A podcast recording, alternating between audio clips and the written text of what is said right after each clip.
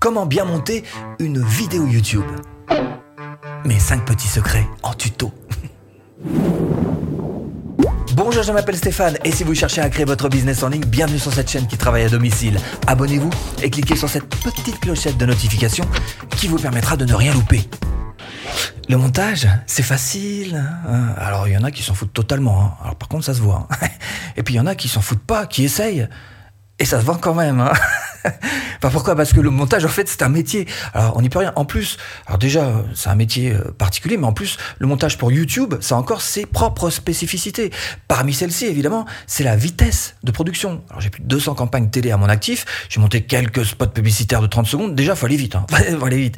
Mais là, pour YouTube, bah, il faut aller beaucoup plus vite encore que ça. Alors évidemment, on va tout simplifier par mille, ça n'a rien à voir avec un montage de, de spot télé, mais encore une fois, votre idée au, bout du compte, c'est de perdre le minimum de temps et d'avoir quand même, malgré tout, un bon rendu au niveau du montage. On est d'accord là-dessus. Deuxième chose qui est importante pour le montage sur YouTube, ce sont les outils qu'on va utiliser, les logiciels. Et alors là, tout le monde dit, ouais, super, je veux savoir.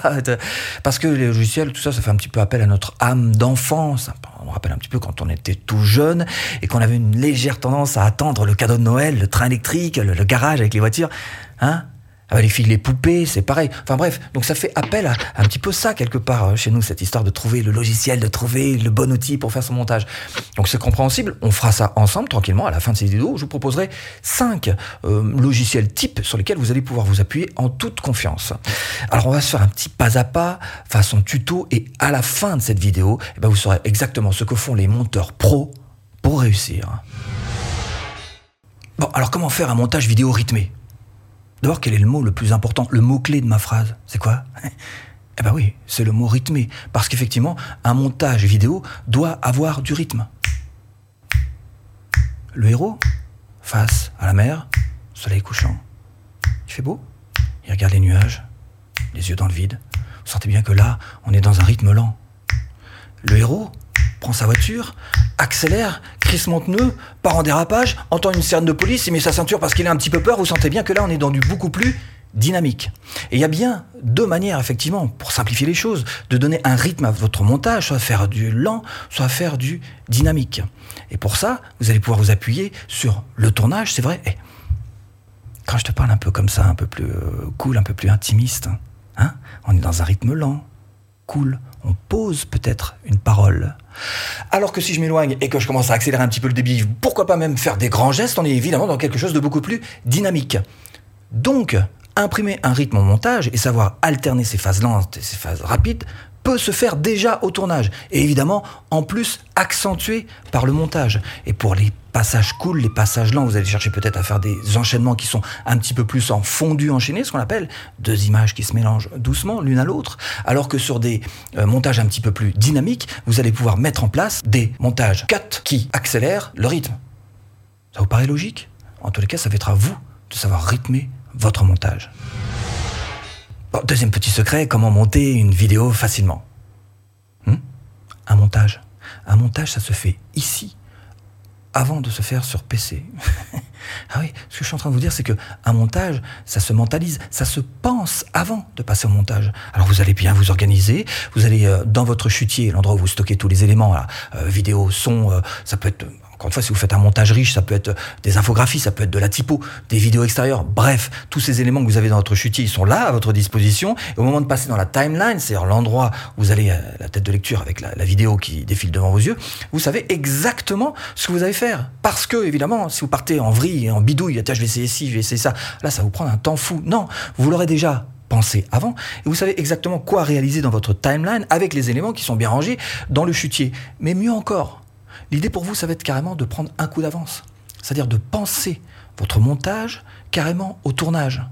Par exemple, si vous savez que vous avez un petit deux minutes voilà, à faire en face à face voilà, avec la caméra, l'idéal c'est que vous sachiez exactement quels sont les plans que vous allez pouvoir intercaler à quel moment? Ce qui fait que votre discours de deux minutes sera évidemment beaucoup plus adapté par rapport à ce que vous savez par avance. Hein. Vous avez un coup d'avance en montage. Donc vous allez pouvoir adapter votre discours. Et ça, ça va vous faire gagner un temps fou. C'est juste un petit exercice à mettre en place dans votre tête. Pas très compliqué, à essayer de penser votre montage avant le montage et encore mieux, avant le tournage. Troisième petit secret, comment tourner une vidéo YouTube? Hmm? Et là, vous me dites, le tournage, ça n'a rien à voir avec le montage. Faux. archi faux. Plus vous allez réussir votre tournage, plus votre montage sera réussi. Au tout début, quand je réalisais des spots télé, je me disais, bon, écoute, cette scène, elle est, pas terrible, on va rattraper ça au montage. Erreur. Grave erreur. Alors il y a des fois où on arrive à peu près à rattraper le truc, mais dans tous les cas, ce qu'il y a de sûr, c'est qu'on perd énormément de temps à rattraper le truc. Donc l'idée, c'est au contraire que vous essayez d'avoir une prise la plus réussie possible. Et plus votre, votre enregistrement, votre tournage donc sera réussi, et plus après le, le montage, ce sera les doigts dans le nez. Et cette demi-heure que vous auriez perdu à, à, bidouiller votre truc parce que la, la prise n'était pas réussie, et eh ben vous allez pouvoir avoir un choix devant vous. Soit je la mets et euh, je vais faire progresser en enrichissant mon montage, soit je la mets pas et euh, finalement j'ai gagné une demi-heure et puis finalement ça tourne très très bien comme ça. Donc c'est à votre choix. En tous les cas, ce qu'il y a de sûr, ce qu'il faut retenir, c'est que plus votre tournage sera réussi et plus votre montage sera facilité. Puis deuxième chose, quand vous faites des tournages, par exemple comme ça, hein, vous faites différentes prises, il se peut qu'il y en ait des plus ou moins bonnes. Hein. Alors n'hésitez pas à vous donner des directives à vous-même, hein, des directives après. Par exemple, euh, bah, par exemple ça.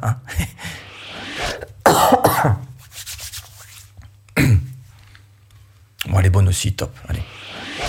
Voilà, donc là, je me suis donné une directive. Ce qui fait que, au moment du montage, quand je vais prendre cette partie particulière de tournage, ben je saurai que c'est cette prise qui est bonne puisque je me la suis auto-signalée.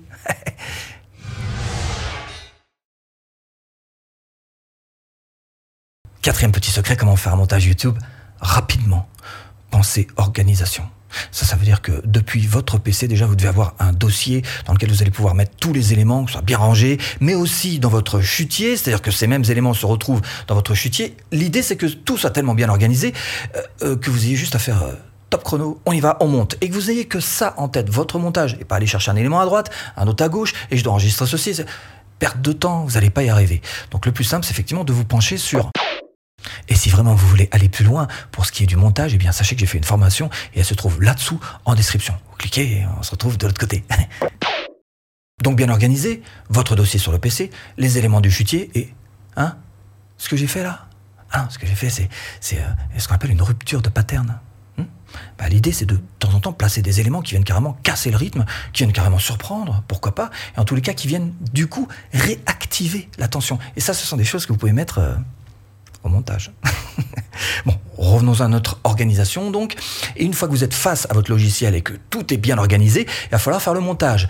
Et là, comme vous aurez anticipé au tournage, supposons par exemple que vous ayez euh, deux scènes, voilà, tout simplement avec dedans trois prises à chaque fois, ce que vous allez faire, c'est que vous allez faire un montage par l'arrière.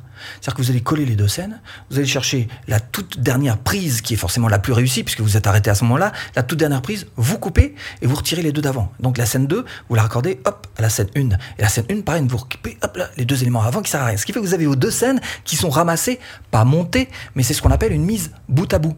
Et à partir de là, vous allez pouvoir affiner votre réglage. Faites ça pour tous vos montages, vous allez voir que ça, ça va vous faire accélérer votre production puissance 10.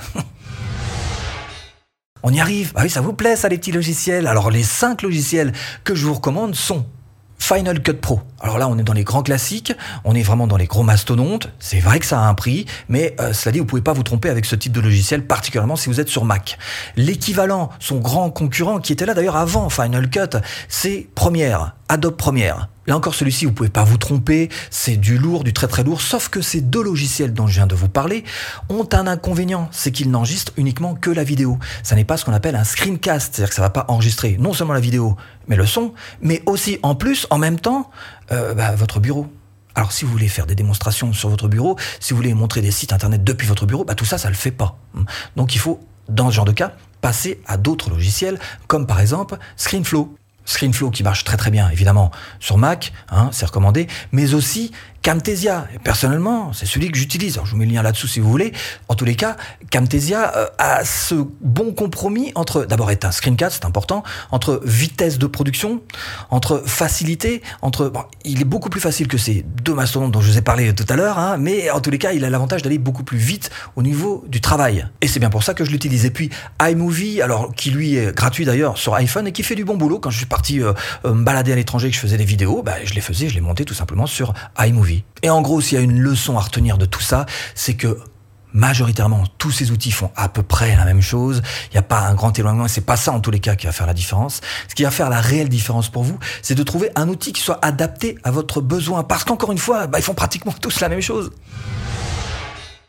Sixième petit secret, bonus, hein Je vous mets un petit bonus. Allez, euh, je vous parler des, des stats. Vérifiez vos statistiques. Parce qu'une fois que la vidéo, votre vidéo, est partie sur YouTube, vous en êtes plus maître. C'est plus vous qui êtes les juges, ce sont les gens qui vont regarder votre vidéo. Et pour ça, vous avez moyen de savoir si vous ou non, vous avez fait du bon boulot.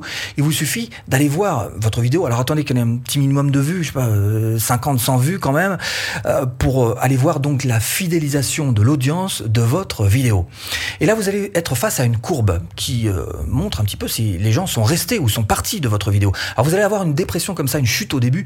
Vous inquiétez pas, c'est pour tout le monde la même chose. Donc il n'y a pas de souci. Par contre, une fois que la euh, courbe se stabilise, votre objectif, ça va être de faire en sorte que cette courbe soit la plus plate possible.